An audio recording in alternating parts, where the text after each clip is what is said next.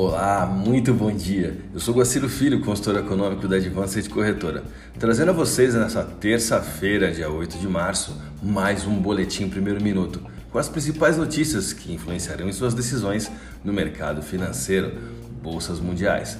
A bolsa de Xangai encerrou o dia com queda de 2,35%, enquanto a bolsa japonesa Nikkei queda de 1,71%. Mercado futuro norte-americano Dow Jones Futuro alta de 0,27%, S&P 500 alta de 0,39%, Nasdaq alta de 0,29%, Europa DAX alta de 1,19%. As ações caíram novamente na segunda-feira após quatro semanas consecutivas de declínio nos Estados Unidos, com investidores cada vez mais preocupados com os preços mais altos da energia decorrentes do conflito Rússia-Ucrânia que desaceleraram a economia e aumentaram a inflação. O Dow Jones perdeu 797 pontos, indo para um fechamento de 32.817 pontos, arrastado por uma perda de 8% na empresa American Express. O S&P 500 caiu 3%, indo para 4.201 pontos, caindo mais profundamente no território de correção. A média de 500 ações fica a mais de 12% do seu recorde de fechamento.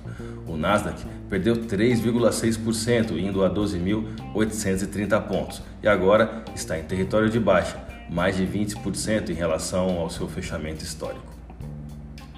À medida que a guerra Rússia-Ucrânia continua, os investidores estão monitorando as possíveis ramificações econômicas das interrupções no fornecimento global de energia.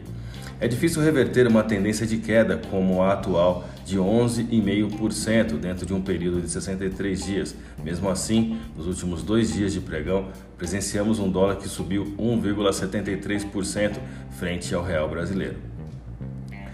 Observando a extensão das sanções que tentam isolar a Rússia do mercado global e as possíveis retaliações de Vladimir Putin, a queda dos ativos americanos e europeus principalmente começam a configurar um cenário de estagflação, onde o crescimento econômico dessas praças financeiras se torna mais lento e a inflação mais persistente.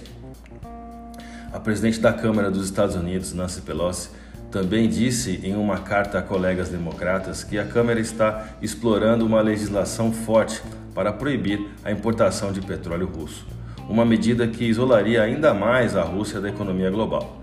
Nesse contexto, estamos presenciando as ações das bolsas de valores influenciando as mudanças nos preços de petróleo diante dessas perspectivas de um embargo de petróleo da Rússia.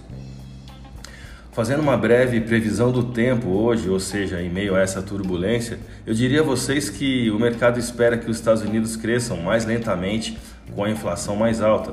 A economia da Europa ficará próxima da recessão e o PIB da Rússia experimentará um declínio de dois dígitos em meio ao conflito geopolítico.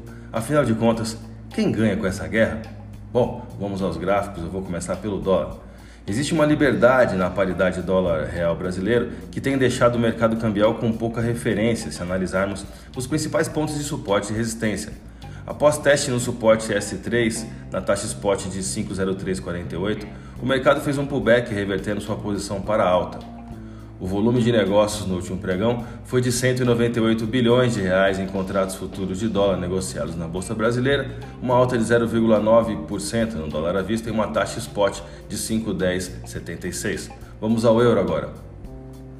O pullback também foi visto na paridade euro-real brasileiro, o que explica que a movimentação de ontem tratou-se de uma valorização das duas principais moedas locais, o dólar global DXY e o euro, após sucessivas quedas perante o real brasileiro. O possível suporte em 5,4452 na taxa spot, que se destaca por ter sido a mínima de 9 de junho de 2020, continuará em nosso radar.